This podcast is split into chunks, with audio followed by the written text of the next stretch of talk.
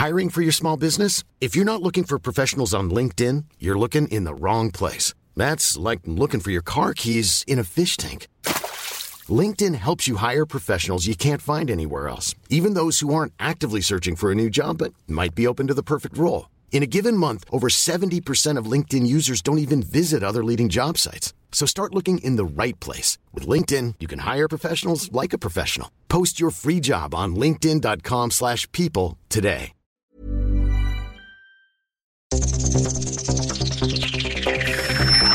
Los desafíos actuales exigen que la ciudadanía tenga la capacidad de saber, pensar y participar más que antes. Bienvenidos a Sociedad Horizontal, un espacio donde Armando Ríos Peter y sus colaboradores analizan los temas más relevantes de la política y su impacto tanto en redes sociales como en las calles. Inicia Sociedad Horizontal por El Heraldo Radio, donde la H suena y ahora también se escucha. Solo dame tu mano y confía en mí. Si te pierdes, solo sigue mi voz. Y dale tiempo, baby, al tiempo. Que tú, que yo, estamos hechos para estar los dos. Y dale tiempo, baby, al tiempo. Que tú y yo, que tú y yo, estamos hechos para estar los dos. Baby, no. Me rehuso a darte el último beso, así que guárdalo. Para que la próxima vez te lo dé haciéndolo. Haciéndotelo así, así, así. Muy buenos días, les damos la bienvenida a Sociedad Horizontal. Yo soy Maru Moreno y los saludo a nombre de Armando Ríos Peter, titular de este programa. Estamos escuchando Me Rehuso con Mía Rubín, Eric Rubín y Chucho Rivas, un nuevo lanzamiento muy lindo para empezar este domingo. Así les damos la bienvenida a Sociedad Horizontal, la verdad que todos construimos a través de la señal del Heraldo de México. Hoy está conmigo, como cada domingo, Pedro Sáez. ¿Cómo te va, querido Pedro? Muy bien, Maru, muchísimas gracias. Muy contento de estar aquí. Qué bueno, Pedro. Y también tenemos la compañía gratísima de Jimena Céspedes, directora de Metrix. ¿Cómo estás, Jimena? Hola, Maru. Muy bien, muchas gracias y saludos al auditorio. Gracias, Jimena. Gracias también a Gabriel González, quien nos apoya en los controles desde las instalaciones del Heraldo Radio. Aprovechamos para enviarle saludos a todos los que nos escuchan desde la Ciudad de México, en Brownsville, Texas, Ciudad del Carmen, Ciudad Juárez, Coatzacoalcos, en Colima, Culiacán, Guadalajara, Hermosillo, desde La Laguna, en La Paz, McAllen, Monterrey, Morelia, Oaxaca, San Luis Potosí, Tampico, Tapachula, Tehuantepec, Tepic, Tijuana, Tuxtla Gutiérrez y desde el bellísimo puerto de Acapulco. A todos ustedes les damos las gracias por su preferencia y la bienvenida a nuestro programa Sociedad Horizontal. Les recordamos seguirnos en nuestras redes, en Twitter, en arroba Heraldo de México, en Facebook, El Heraldo México y en Instagram, arroba Heraldo de México. También nos pueden escuchar online a través del portal del heraldodemexico.com.mx y esperamos todos sus comentarios en Twitter con el hashtag de Sociedad Horizontal. ¿Qué es esto de sociedad horizontal? Pues bueno, es esto que vivimos un cambio de era. La tecnología ha provocado nuevas formas de organización y comunicación. Las jerarquías tradicionales pierden su valor a pasos agigantados. Hoy el diálogo es el motor para entender que la verdad cotidiana la construimos todos, especialmente si nos ponemos en los zapatos del otro. Y hoy vamos a entrar en materia con un análisis con los temas más calientes de las redes sociales. Esta información es cortesía de Metrix, conocer la verdad en una sociedad digital. Y para empezar, como ya lo hemos hecho durante las últimas semanas, pues vamos a hablar de las elecciones. Como cada semana, Metrix le ha dado un seguimiento al clima y a la opinión alrededor de este. Y vamos a platicar sobre los actores y los temas que fueron más importantes esta semana. Jimena, ¿cómo lo viste? Mira, em, como que ya se nota que estamos acercándonos a las elecciones por dos razones. Una, por el aumento de la conversación. Hace como un mes cuando comenzamos a analizarlas íbamos como en dos millones de menciones y ahora ya vamos prácticamente llegando a, las cuatro, a los cuatro millones. Eso significa que los usuarios ya cada vez están interesando más. Pero también esto significa que cada vez tenemos más escándalos, que, que en medio de todo eso es lo que ha ido pasando ¿Por qué les digo que más que escándalos como tal, digamos que después de la línea 12 y todas las demás, ahorita vino a pegar dos temas. Uno, el tema de Sonora, y lo está haciendo por dos razones.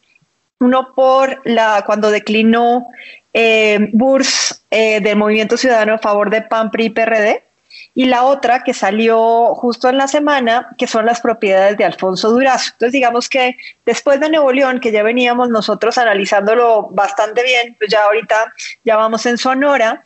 Y el otro tema que digamos que sigue, que sigue dando mucho de qué hablar está el tema de, cabeza de vaca y Nuevo León sigue siendo, sigue siendo como el ojo del, o el foco más bien relacionado con las elecciones. ¿Qué más hemos podido ver?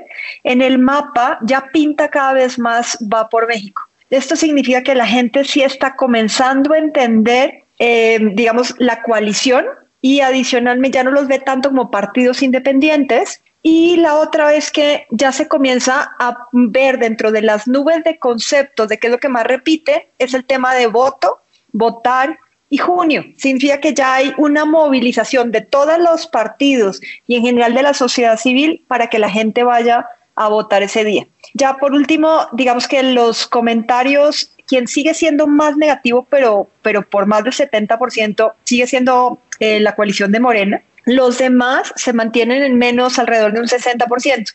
Eso significa que todavía, o sea, todos los escándalos anteriores y los problemas que ha tenido Morena, sí ha hecho que siga aumentando la conversación negativa eh, pues en contra de ellos, pero pues ahí sí tendremos que ver si, si es mejor que mientras hablen de mí, no importa cómo hablen de mí, eso lo veremos ya en las urnas seguramente. Claro que sí, Jimena. Oye, muy interesante esto que mencionas de Va por México porque en tus análisis nos mostraban que había muchísima confusión de qué se trataba esta coalición, la gente no la tenía muy clara y conforme nos acercamos a la elección, la gente ya lo tiene más claro de, qué se trata esto de Va por México y como bien mencionas en tu mapa, ya vemos que pinta, ¿no? Que, que ya este tono rosado va pintando algunos estados. Pedro, ¿tú cómo percibiste la conversación respecto a las elecciones esta semana? ¿Qué traes de nuevo por ahí? Pues me llama mucho la atención eh, los datos que, los datos de Matrix que nos, que nos comparte Jimena. Pues lo que se podría decir es que parece que le está saliendo la estrategia al PAN, al PRI y al PRD de colocarse en, en, la cancha que diseñó Andrés Manuel López Obrador, ¿no? Que es una cancha en la que solamente hay dos opciones, amloísmo y antiamloísmo. Y, que no forzosamente la elección se ha comportado de esa forma, o sea, tenemos ahí otros actores, en particular Movimiento Ciudadano, que eh, con el, éxito electoral que están teniendo, o el éxito en términos de preferencias electorales, el éxito de campaña que están teniendo en Nuevo León, han generado mucha conversación, pero poniendo a un lado un poquito el, el papel que está jugando Movimiento Ciudadano en la elección, Parecería ser que efectivamente Va por México fue, eh, mínimo en términos de conversación electoral, una alianza acertada. Del 2018 a la fecha, en términos de conversación política, mínimo en Twitter, pero me atrevería a decir que en Facebook también, eh, se han configurado dos bandos, ¿no? Un bando que es eh, claramente el bando oficialista y otro bando que se define simple y sencillamente por tener una posición anti el oficialismo, ¿no? Anti-amloísmo. Y podemos ver que este, en términos de conversación digital, esto ya empieza a tener un cauce electoral que podría capitalizar la conversación de una forma muy favorable. Yo no sé, a ver, Jimena acabó con su eh, su intervención eh, mencionando que veremos si esto tendrá un impacto en las urnas o no. Yo podría predecir que esto definitivamente tendrá un impacto en las urnas, en las urnas del 2021, pero además eh, parecería ser que este proceso electoral que ha sido en, el que, en el que la 4T y, el, y Moreno han tenido muy mala suerte, ¿no? Eh, eh, y podemos ver que la conversación negativa que existe entre ellos no tiene precedentes tampoco. O sea, de, todas las mediciones que yo he visto de, de no recuerdo que esté en casi el 90%.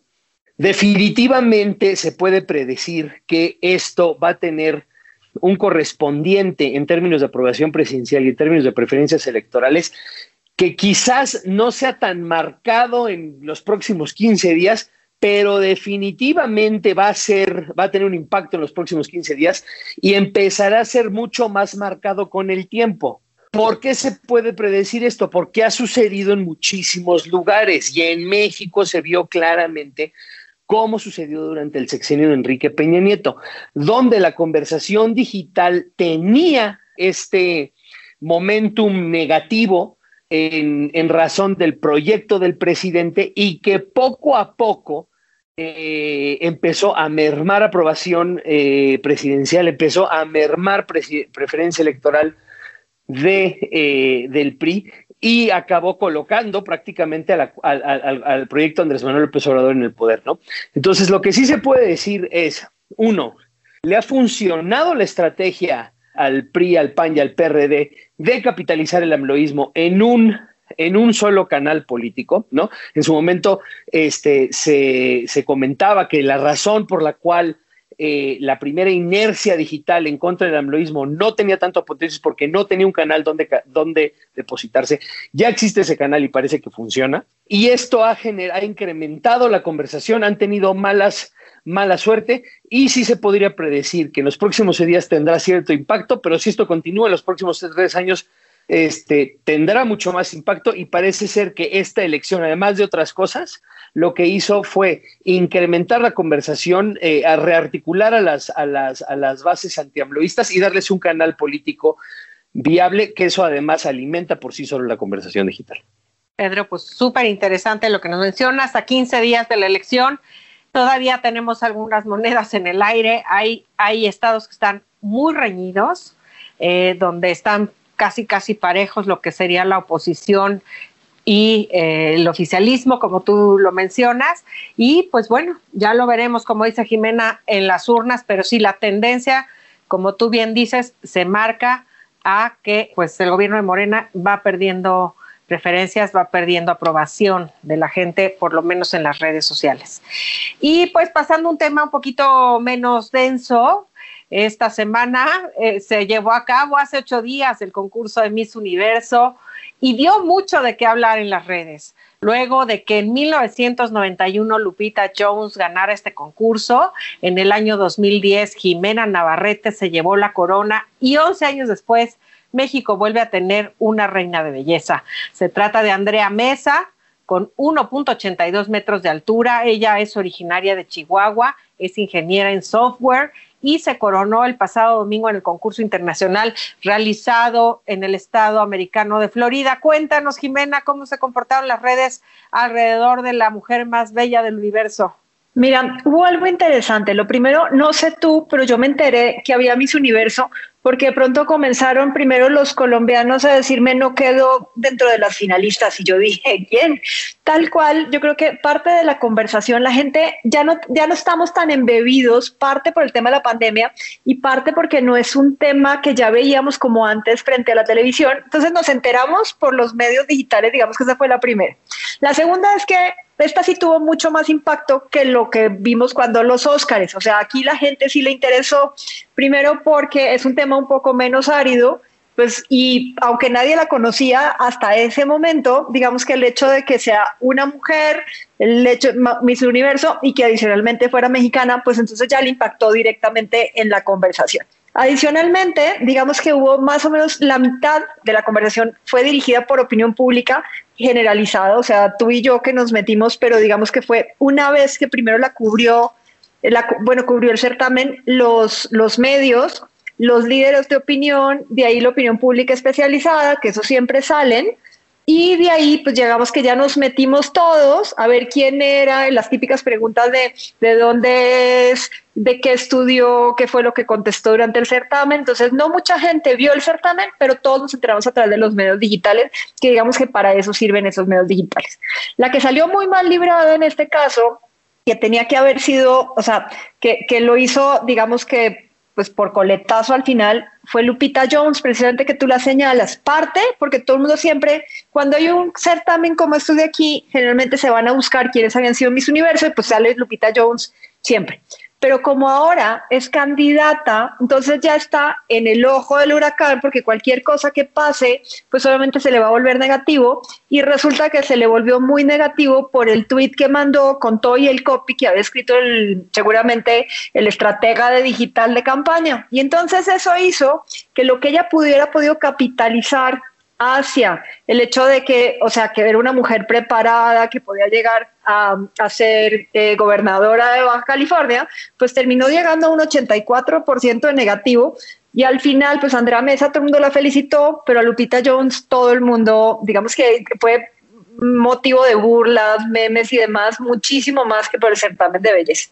Entonces, algo que en principio iba a ser un tema de entretenimiento, terminó volviéndose de todas maneras político y por eso lo estamos revisando. Claro, bueno, sí, nada más para aclararle al público, el que no se enteró, porque después este tweet fue borrado, en nuestra ex Miss Universo Lupita Jones publicó en sus redes una felicitación y también un lamento por haberse quedado en el camino Andrea Mesa. Como bien dice Jimena, un copy que le mandó seguramente su encargado de redes, donde venía la felicitación y abajito venía el qué pena que no llegaste, hiciste un gran papel, estamos contigo, cuando pues Andrea Mesa ya había ganado, entonces esta fue una equivocación de su equipo o de ella misma, no lo sabemos, y como tú bien dices, como Lupita está de candidata, pues tuvo un giro político y la gente se le fue encima con un 84% de desaprobación. Pedro, ¿tuviste algo de reacciones? ¿Cómo, cómo lo viviste? Eh, sí, a ver, esto, esto fue obviamente un error del, del community manager de, su campaña o, de ella, que, pero definitivamente el community manager que le mandó las dos versiones, una si llegaba y otra si no llegaba, y pues se publicaron las dos y fue un desastre. Pero a mí lo que más me interesa en términos de sociedad horizontal es cómo estos eventos, no obviamente con el precedente de los Óscares, están, que las redes sociales, ¿no? Que este, esta condición eh, global de hiperconectividad está cambiando eh, y obviamente acelerado por el, por, el encerramiento y, las distintas circunstancias que hemos vivido en el contexto del COVID, han cambiado completamente la forma en la que consumimos estos eventos, ¿no? Yo definitivamente no sabía quién era esta persona, es más, ni siquiera estaba enterado de que el certamen de mis universos estaba llevando a cabo hasta que lo empecé a ver en redes sociales y me llama mucho eh, esto que menciona Jimena, que yo lo, lo, eh, fui testigo de ello, que la conversación giraba en torno a quién diablos era y qué es lo que había ocurrido, ¿no? Y posteriormente sobre política, o sea, posteriormente sobre Lupita Jones, ¿no? Características que tienen que ver mucho más con una conversación digital que con simple y sencillamente el espectáculo de un certamen de, de Miss Universo, ¿no? Entonces, una vez más, como en el caso de los Óscares, vemos cómo este 1-2 en términos de boxeo que ha dado el Internet y la pandemia están cambiando de forma radical la forma en la que consumimos contenido. Tienes mucha razón, querido Pedro. Fíjate qué curioso, antes la televisión era la reina de los medios y ahora pues mucha gente como ustedes dos se enteraron de este certamen gracias a las redes. Pues haya sido como haya sido, como dijera nuestro expresidente Calderón, pues felicidades Andrea Mesa por por haberte coronado. Hizo un gran papel, de unas muy buenas respuestas. Yo sí lo vi en la tele y lo disfruté mucho. Entonces, pues bueno, una felicitación para ella. Y pasando a otros temas, esta semana fueron varios los temas que se dieron en la arena digital. Pasamos desde las vacunas a la Fiscalía General de la República, la orden de aprehensión contra Cabeza de Vaca, Marcelo Ebrard, Claudia Sheinbaum y así también los candidatos neoloneses volvieron a ser protagonistas de las redes. Jimena, cuéntanos qué temas fueron los que les interesaron más a las redes durante esta semana, por favor. Claro que sí, mira, como cuando estábamos en pandemia, que lo que más nos interesaba era la enfermedad, lo que más le interesa al mexicano en este momento es el tema de vacunación. Le interesa por varias razones. Una, porque ya estamos comenzando a regresar a una seminormalidad. O sea, ya incluso comenzaron algunas escuelas a regresar, más digamos que los semáforos en donde ya estamos entre los amarillos y los naranjas y cada vez se ve más gente afuera. Pero eso también aumentó la preocupación de la gente que todavía no está vacunada. Digamos que le quitamos un peso de encima a la población mexicana al vacunar a los mayores de 60, en la medida en donde la gente se relaja porque dice, por lo menos regreso a mi casa y no mato a mis abuelos o a mis papás. O sea, eso sí hizo un cambio en la conversación general en el término de vacunación. Pero ahora vienen los demás, los que tenemos que salir a trabajar, no estamos vacunados y no están vacunados, aunque digamos empezaron con los de 50 a 60 van lentos, o sea, los círculos comienzan a decir que en sus casos no les ha tocado. Del otro lado, comienza a haber manifestaciones por los médicos que no han vacunado, por los profesores que todavía faltan por vacunar y las manifestaciones ahora de los alumnos que no quieren regresar a clases y no están vacunados, más el hecho de que salió la noticia de que íbamos a terminar vacunación como para finales de año, siendo que habían prometido que para mitad de año lo iban a hacer. Entonces, todo eso ha hecho que el tema principal de esta semana, aunque lo hemos venido arrastrando durante todas las semanas desde enero, digamos que esta semana fue principalmente relevante. El otro tema, la línea 12, no la van a dejar morir menos en temas de elecciones. Y adicionalmente porque como todavía no han terminado, o sea, no van a estar las reparaciones ni la línea funcionando ni demás en el corto tiempo, pues obviamente eh, pues no vamos a terminar. Y los restos de cosas, salvo, digamos que hay dos temas que siguen siendo políticos, que es el de candidatos de Nuevo León y el caso de Abel Murrieta, que eso sí le ha pegado a la opinión pública. Y el último, que pues ya hemos oído hablar de él, que fue la detención de Kamel Nasif, y más que todo por las, las declaraciones de Lidia Cacho en relación con este tema. Gracias, Jimena. Pedro, ¿algún comentario rapidísimo antes de irnos a corte? Sí, por supuesto. Obviamente no es ninguna sorpresa que se siga tratando de capitalizar el, tema de la línea 12 del metro, obviamente porque estamos en una coyuntura de proceso electoral, pero no me sorprendería en lo más mínimo que acabando el proceso electoral se le, seguiría, se le siga dando rienda suelta a este asunto de una forma no eh, de una forma similar a la que se capitalizó también eh, el, el, tema de los 43 desaparecidos, ¿no? Y eh, he visto eh, también en esta semana que ya se empieza también a capitalizar el tema de las vacunas. Efectivamente, eh, es, es, uno de los temas con mayor interés en redes sociales, pero esta semana he estado viendo cómo incrementa el interés por utilizar este el tema de la vacunación en contra específicamente de la cuarta transformación y del proyecto electoral de Morena. Ya nos vamos, ya nos vamos, querido Pedro. No se vayan, seguimos por el Heraldo Radio y tendremos a Gabriel España para hablar de la relación México-Estados Unidos. Estamos en Sociedad Horizontal. Vamos a una pausa y regresamos a Sociedad Horizontal por El Heraldo Radio.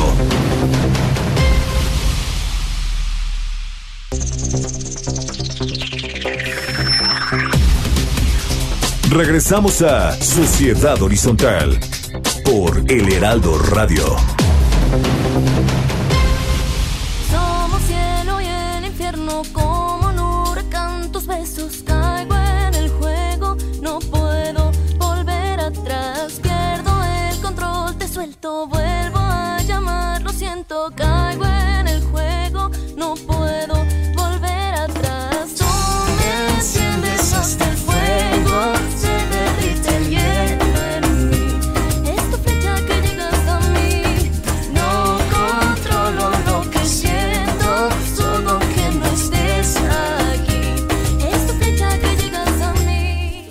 Bienvenidos a esta segunda parte. Soy Maru Moreno y les saludo a nombre de Armando Ríos Peter, titular de este programa. Estamos en el Heraldo Radio y estamos escuchando a Chucho Rivas y a Mía Rubín con la canción Flecha.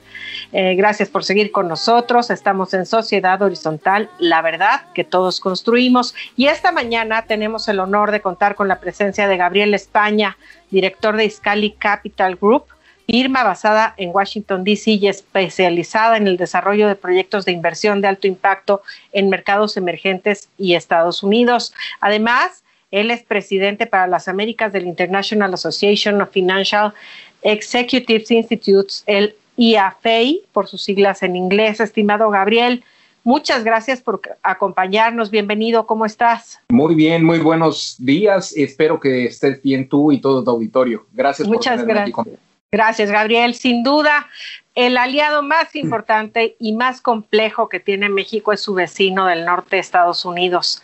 Actualmente, Estados Unidos tiene un nuevo presidente que si bien se presentó como un presidente amable y dispuesto a colaborar, también hay una buena cantidad de temas que podrían tensar la relación en los próximos meses.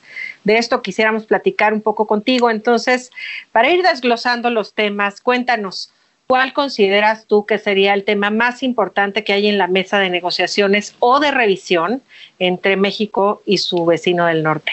A ver, el lunes y martes, el 17 y 18 de, mayo, de, o sea, hace unos días, se reunieron eh, virtualmente, iba a ser originalmente una reunión en Washington, en el contexto del TEMEC, eh, se definió que habría un eh, equipo revisor de todas las, de todas las políticas y de todas las obligaciones a las que los, los tres países se comprometieron, principalmente en temas de medio ambiente, temas laborales y temas de, comercio justo. Y el, en ese sentido tuvieron una reunión virtual. Creo que ahí hay un tema interesante que se empieza a abrir, es la exigencia de muchos sindicatos eh, o organizaciones en Estados Unidos que están reclamando que en México no se están cumpliendo los, los acuerdos laborales, que no se, están, no, no se les está dando la libertad a muchos trabajadores de, de, de ser parte de un sindicato.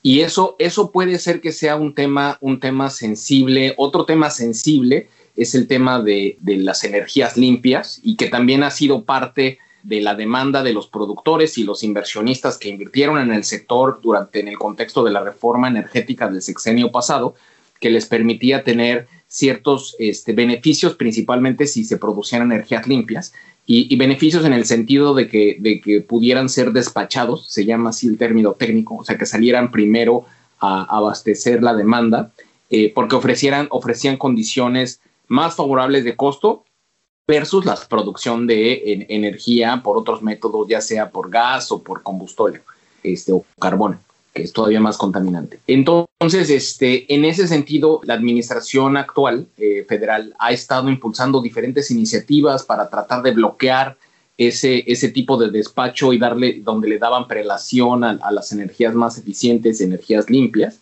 Y, ese es un tema que, los, que, que, algunas organizaciones han estado demandando este, al gobierno de, de Joe Biden, pidiéndole que pongan atención a ese tema, este, existe, ese te diría, son los, son los temas, yo los vería como los temas de corto plazo de carácter, de carácter comercial. Luego están los temas, los, los, temas de política migratoria, y, déjame darte el contexto. Eh, el próximo año son las elecciones intermedias aquí en Estados Unidos. Y, y la verdad es de que desde que perdió la, la reelección Donald Trump, inició una campaña muy fuerte por parte de los, de los eh, que apoyan a Donald Trump para que en el, siguiente periodo electoral, o sea, el año que entra, los republicanos recuperen sus posiciones en el Congreso. Y, parte de la campaña de los republicanos, que son, son eh, admiradores de Trump, es el, el, tema migratorio. Y han estado poniendo mucha presión a la administración Biden de que eh, se le acusa de que él está promoviendo y está invitando a, estas eh, organizaciones centroamericanas que, están moviendo migrantes desde Centroamérica y les están, poniendo, están poniendo presión porque lo acusan de que él, es, él, está favoreciendo la migración de centroamericanos, donde incluso ya también se han registrado un incremento de migrantes mexicanos. Entonces, todo esto hay que verlo en el contexto político de las próximas elecciones. Al presidente Biden lo tienen lo tienen este, pues muy presionado políticamente por, ese, por esos, esos temas y sería posible que mucho de la agenda eh, política de México-Estados Unidos esté guiada eh, también por, por, esa presión política interna en Estados Unidos, ¿no? Entonces, eh, muchas veces me, preguntan recurrentemente sobre la posición o si los Estados Unidos están mirando todos los, todos los temas de contrapesos políticos que están ocurriendo en, en, México y si eh, violaciones a la, a, las, a la, independencia de las instituciones y si los americanos permitirían o no permitirían este, acciones que fueran no necesariamente en el contexto de la democracia como la conocemos hasta hoy. Y, y, la verdad es de que creo que están más preocupados, tiene tantos temas abiertos la presidencia de Biden, que a lo mejor puede no ponerle suficiente atención y no solamente a México, sino a la región latinoamericana entera, ¿no? Entonces, es un poco pues, tener la paciencia de que cuando se regrese esa nueva, esa nueva atención hacia los temas coyunturales y temas de gran importancia entre los dos países, pues bueno, veamos, veamos una, una administración mucho más activa. Hay un tema bien interesante este, en términos de relación eh, gobierno norteamericano y gobierno mexicano, es que al inicio del, del, periodo de Joe Biden, que inició hace apenas unos meses, eh, había designado a Roberta Jacobson como contraparte del gobierno americano hacia, hacia sus, sus, iguales o sus pares en México. De hecho, ella fue la primera representante del gobierno de, del gobierno de Joe Biden quien hizo una visita oficial a México este, al inicio de la pandemia.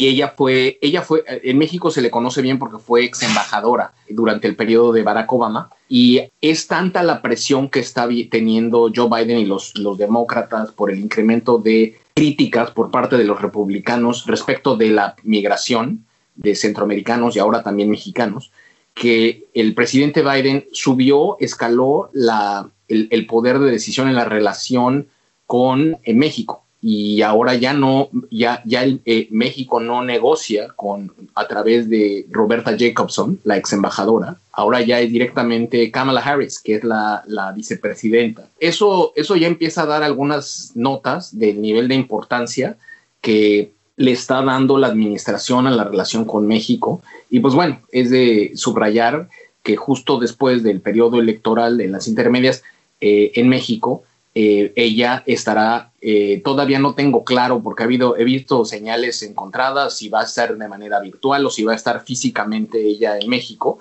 teniendo una reunión con, con el equipo de presidencia y hasta con el presidente, ¿no? Entonces, regularmente los vicepresidentes en Estados Unidos tienen un perfil muy bajo. Este, eh, la verdad es que el puesto de vicepresidente es, es, es, muy de acompañar al presidente en, en, durante su mandato y en caso de que faltara el presidente, que el vicepresidente tomara poder. Pero en este caso es, es, de, es de llamar la atención que veamos una vicepresidenta tomando posiciones ejecutivas. Eso el mensaje que nos da es que el nivel de, de relación que quieren tener con, con, México es al nivel más alto, ¿no? Entonces, es Kamala Harris, es la vicepresidenta, y no hay que olvidar que en el contexto de la renegociación del Tratado de Libre Comercio, cuando estaba todavía Donald Trump, Kamala Harris era senadora por el estado de California y ella fue eh, de, las, de, los pocos de los pocos en el Senado que votaron en contra del restablecimiento del Tratado de Libre Comercio, ¿no? Entonces, es una persona que conoce bien la relación México-Estados Unidos ella es muy promotora de los derechos de los trabajadores y de los temas ambientales. Entonces, mi lectura, y digo, te di mucho contexto para darte una respuesta muy simple a tu pregunta, es los temas más sensibles van a ser precisamente los temas laborales y los, el cumplimiento de las obligaciones del gobierno de México en el contexto del Tratado de Libre Comercio en temas laborales y en temas de eh, eh, generación de energías limpias que son dos temas que, que, en el contexto de la administración eh, actual eh, federal en México son temas que han, han, sido, han sido cuestionados también y donde, donde el presidente Andrés Manuel López Obrador ha sido muy enfático sobre el, cómo quiere él manejar el sector energético, que sí se contrapone en, en algunos aspectos eh, potencialmente a lo que está acordado en el, en el acuerdo de libre comercio. Muchas gracias, Gabriel. A ver, Pedro, ¿tenías una pregunta por ahí? Sí, muchas gracias, Maru. Este, estimado Gabriel, mencionaste dos temas, eh, derechos laborales y eh, energías limpias, pero no sé si podrías ampliarnos un poco la respuesta en materia de energías. Además de energías limpias, hemos tenido en, en, los últimos, bueno, en los últimos dos meses hemos sido testigos de un proceso legislativo que resultó en nueva legislación, ¿no? Que, entre otras cosas, protege a la CFE. ¿Estos eventos tendrán o, qué implicaciones tendrán en nuestras relaciones, en nuestra relación con Estados Unidos, este, en específico en el tema de la energía? Es muy buena pregunta. De hecho, se relaciona a lo que mencionaba yo respecto del despacho, en, en, en, la, en la forma como está estructurada la, o estaba estructurada la reforma energética del sexenio anterior es que los primeros que despachaban energía a los consumidores, eh, principalmente residenciales, eh, eran los más baratos, con la intención de que el usuario doméstico, eh, residencial, recibiera la tarifa más baja. Las tarifas más bajas, por la tecnología y, sobre todo por la, la cantidad de radiación solar que existe en nuestro país, que es una bendición que ya quisieran tener muchos países, este, es la energía, energía solar en particular y vamos, energías limpias en general, ¿no? Hay, hay también eh, energía eólica este, que también produce energía en México de manera muy eficiente. Y cuando digo de manera muy eficiente, no, ni siquiera lo hablo a nivel de la comparación regional latinoamericana. Los Emiratos Árabes y México son de los países más eficientes en energías limpias. Entonces, la, la ecuación, el modelo de despacho era así estaba definido porque se vendieran a la gente las tarifas más bajas para que la gente se beneficiara de una energía barata.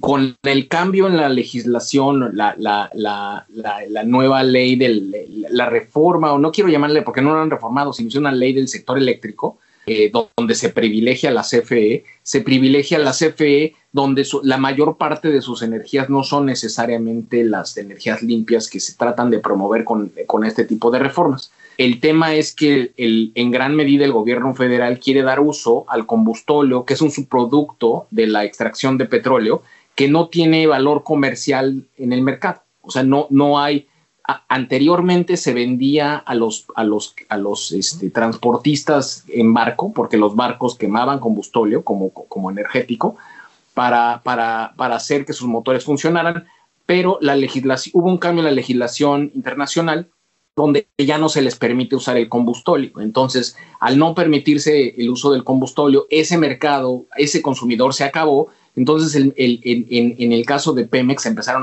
hay una acumulación de combustóleo que no se puede, no se estaba vendiendo. Y, y la decisión desde presidencia fue quemar ese combustóleo que tiene un alto contenido de azufre en las termoeléctricas para generar electricidad, incrementar eh, el abastecimiento de energía a través de las termoeléctricas es por eso que si, si de hecho, si pueden, ah, en, Twitter pueden hacer una, una búsqueda rápida de, de combustóleo, de la, la, termoeléctrica de Manzanillo o la, termoeléctrica en Hidalgo, van a ver que hay unas fotografías de unas humaredas enormes, ¿no? Este, donde, donde está, eh, se está consumiendo ese, ese combustóleo y que genera muchísimo azufre, que termina siendo, en el caso particular de la termoeléctrica en Hidalgo, termina yéndose a la Ciudad de México. Por eso es de que no sé si recuerden que incluso durante la pandemia se dejaron de circular los coches y los índices de contaminación seguían a la alza, ¿no? Y uno decía, bueno, ¿qué está pasando si los coches no están funcionando y las fábricas que están en la ciudad que estaban también no estaban funcionando completamente porque hay tanta contaminación? Y es porque mucho del, del, azufre que se emite de la termoeléctrica en Hidalgo, se, pues el viento lo lleva hacia, hacia la Ciudad de México, donde por, la, por las montañas que rodean al valle, este, se termina encapsulando, ¿no? Entonces, ese es, ese es, un, ese es un tema que eh, va a tocar dos de los temas favoritos de, la vicepresidenta Harris, ¿no? Por un lado, el tema de la energía y, y, por otro lado, el tema del medio ambiente. No sé si, no sé si soy claro en mi respuesta. Sí, muchísimas gracias, Gabriel. Respuesta más que clara. Encantado. Gracias, Jimena. Céspedes tiene una pregunta para ti. Ay, sí, hablando de otros, de otros temas eh, independientes del tema de migración y el tema energía, digamos que hemos encontrado que al mexicano le preocupa bastante el tema de inseguridad y ahorita justo con lo que está pasando en elecciones, eh, digamos que ha aumentado el volumen de la conversación. ¿Cómo ves tú el tema en Estados Unidos? ¿Cómo es la postura? ¿Tú crees que ellos se metan en algo en esos temas que pues al final en cierta manera pueden pegar tanto en tema de migración o en cualquier tema adicional? Bueno, desconozco si tengan algún tipo de colaboración en temas de seguridad nacional. No lo descartaría, pero lo desconozco. Lo que sí sé es que este, en temas de alertas de viaje a, sus, a, los norteamericanos, la embajada ha incrementado el número de alertas por seguridad eh, a los que viajan a México y, e incrementó de manera significativa. Hubo un reporte recientemente del Departamento de Estado eh, donde, donde hizo una declaración bien fuerte, donde dice que el 30% del territorio nacional es controlado por, por las mafias, ¿no? Del narcotráfico. Entonces, es, eh, estas alertas están haciendo eh, recomendaciones muy específicas de ciudades y estados incluso que no, se deben, no deben ser visitados si no quieres que te suceda un incidente, ¿no? Entonces, sí participan en ese, en ese, hasta donde yo sé, o sea, lo que conozco visiblemente, desde el punto de vista de alerta a sus ciudadanos, desconozco si existan programas de, participación eh, interna. Eh, entiendo el tema desde eh, el tema de, la extradición del, coronel Cienfuegos ha habido una, especie de congelamiento entre las relaciones entre la DEA y, las autoridades en México para ver los temas precisamente de narcotráfico. O sea, se, rompió un puente que había costado muchos años construir de confianza y este... Y pues bueno, digo, hoy, hoy se están viviendo las consecuencias, ¿no? Entonces, creo yo que la, la acción más importante que realiza el gobierno es, es la de alertar a sus ciudadanos este, lo cual, pues bueno, pues pone, pone de alguna manera el, el, dedo en la llaga sobre las ciudades que todos en México, los mexicanos conocemos son peligrosas y que desgraciadamente este, están siendo secuestradas por el, por el crimen organizado. Y ese número de que el 30% del territorio está bajo el control de estas organizaciones, pues bueno, la verdad es que sí es muy preocupante, ¿no? Gabriel, a mí me preocupa esto que estás mencionando en años pasados había habido como un, un, contrato de colaboración en temas de corrupción y de narcotráfico y de seguridad entre Estados Unidos y México. Y ahorita que mencionas esto de que se rompe esta alianza un poco con la extradición del, coronel Cienfuegos, eh, ¿qué repercusiones tú ves en el escenario a mediano plazo de, de esta situación? Es muy difícil. Yo, yo creo que, yo creo que, eh, yo creo que van a cambiar los canales de, transmisión de inteligencia. Este, yo creo que se, van a, es muy difícil que se rompan y se queden aislados por completo, porque el, el, tema es que el tráfico, el, crimen organizado México, Estados Unidos, pues está muy bien organizado en, en, los dos lados de la frontera eh, y están mejor organizados que las, que las mismas autoridades de los dos lados de la frontera. Entonces, eh, si quieren hacer frente a ese, a ese eh, tema, van a tener que encontrar la forma de colaborar. A lo mejor no va a ser de la misma manera como lo vimos en el pasado, este, pero yo creo que en el, mediano plazo, cuando veamos que, que empiece a haber eh, un resurgimiento a lo mejor de la violencia en algunos lugares, este, podamos empezar a ver más, más participación binacional. ¿no? Yo creo que tendrán que sentarse y en algún momento limar asperezas en, en, por el bien de los dos lados, ¿eh? porque no, no le conviene ni a uno ni al otro que no, que no trabajen. Entonces, digamos que están eh, no solo moralmente, sino, sino efectivamente alineados al mismo objetivo. Eh, y yo creo que ese es un tema que seguramente va a ser un tema de discusión, de negociación en, en próximamente. No, esos son los temas, por ejemplo, que yo creo que no se han abierto los frentes de discusión porque la administración de Biden tiene que resolver primero el tema de frenar la migración. Entonces, de alguna manera, mientras el gobierno de México siga colaborando con el gobierno norteamericano, igual que como lo hizo con la administración Trump, de tratar de frenar a, los migrantes centroamericanos, pues bueno, digo, irá ganando nuevamente, digamos, confianza, creo yo, eh, y participación e interés para, eh, explorar otras áreas de colaboración. ¿no? Existe, existe mucho interés del lado, del lado eh, americano, que obviamente las cosas se pacifiquen, la violencia es un tema importante y, bueno, eh, hoy en día acaban de recién anunciar que, que, Estados Unidos, bueno, primero que la inversión extranjera directa en México es, para, para los últimos 12 meses ha crecido a un nivel récord, mucho de ello eh, inversiones, reinversión de utilidades y bueno, y mucho de ello también inversiones de portafolio, pero este, el inversionista más grande sigue siendo Estados Unidos, ¿no? Entonces, la importancia de, de, México para los Estados Unidos no solamente, bueno, cae por un lado en el aspecto económico, hay muchísimo dinero de inversionistas muy, muy grandes en México, por un lado, en diferentes sectores y que están apostando a largo plazo eh, están haciendo, están, es, ellos no ven necesariamente el tema coyuntural de la inseguridad o, o, las elecciones, ellos están viendo en horizontes de 10 a 20 años. Este, y, y, y, la verdad es que, digo, la demografía y la vecindad con Estados Unidos, pues la verdad es que siempre le va a beneficiar a México. Eh, y por otro lado está el, el, el, el tema de los norteamericanos que viven en México. Es, México es el país que tiene más civiles americanos viviendo fuera de Estados Unidos. Hay más de un millón de norteamericanos legalmente en México. Hay estimaciones de que hay otro millón de norteamericanos viviendo en México de manera ilegal. Es difícil cuantificarlo porque son ilegales, entonces no se sabe. Este, pero hay muchísima, o sea, esa, esa relación, esa relación social, humana, cultural, incluso familiar, pues lleva a que, a que existe esa conectividad de intereses mutuos en que pues, las cosas se mejoren en el mediano o largo plazo.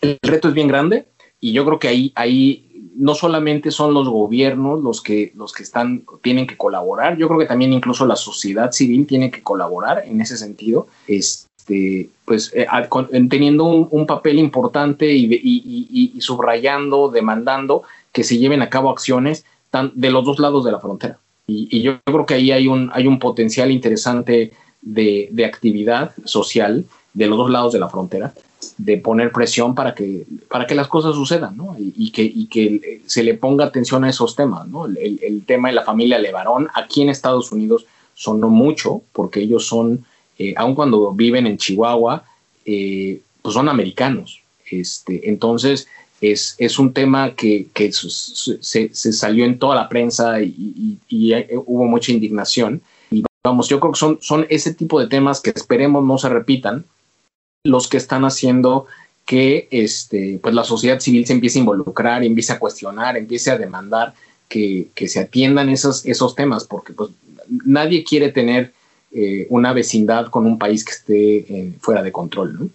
Así es, Gabriel. Pues te agradecemos muchísimo. Ha sido muy interesante nuestra conversación. Se nos fue el tiempo como agua. Ya te invitaremos próximamente porque este tema de México, Estados Unidos, evidentemente es muy importante para todos. Te agradecemos mucho, Gabriel España, director de Iscali Capital Group, el habernos acompañado esta mañana. No, a ustedes por invitarme, muchas gracias y que bueno, sigan disfrutando su fin de semana. Gracias, Gabriel. Los esperamos nuevamente el próximo domingo en punto de las 11 de la mañana para un análisis más de sociedad horizontal. La verdad que todos construimos por el Heraldo Radio. No dejen de escribirnos en nuestras redes sociales con el hashtag Sociedad Horizontal. Muchas gracias por escucharnos. Nos despedimos de ustedes, Jimena Céspedes. Que tengan un feliz domingo y nos vemos la próxima semana. Gracias, Jimena. Pedro Sáez. Muchas gracias, Maru. Feliz, este, feliz domingo a todos. Yo soy Maru Moreno, a nombre de Armando Ríos Peter. Les deseo un muy feliz domingo.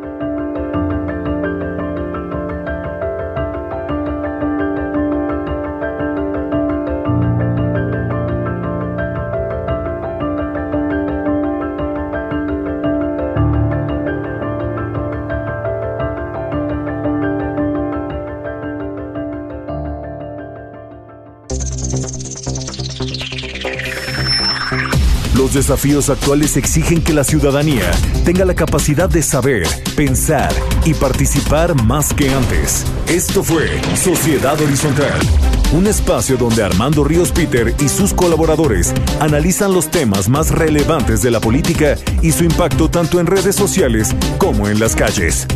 Una producción de El Heraldo Radio, donde la H suena y ahora también se escucha.